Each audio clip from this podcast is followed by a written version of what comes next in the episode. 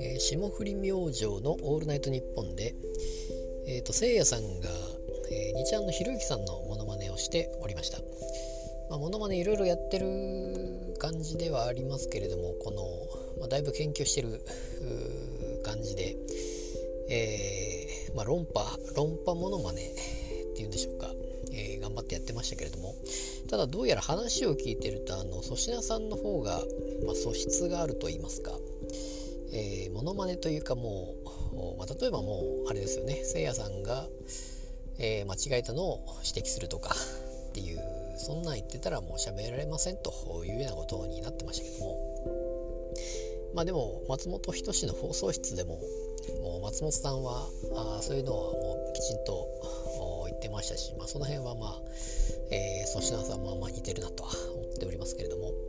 で昔その論破系の番組であのデヴィ夫人から褒められたみたいな話を言ってましたけども、まあ、褒められたというかなんで、えー、芸人やってんだみたいな感じになったらしいんですが。ただ結局やっぱりそれだけ、えーまあ、例えば喋、まあ、れるっていうのは当然ですしでまあ頭がいいと。えー、だからこそそういう論理的に話せるんではないかということだと思うんですけれどもやっぱりお笑いやってる方っていうのはそういう頭が良くないと、まあ、アイデアだったり例えばじゃあネタ作れるのかというようなことになったり、えー、まあ、そういう考え方が面白かったり、ま、論理的でであったりとかもありますし、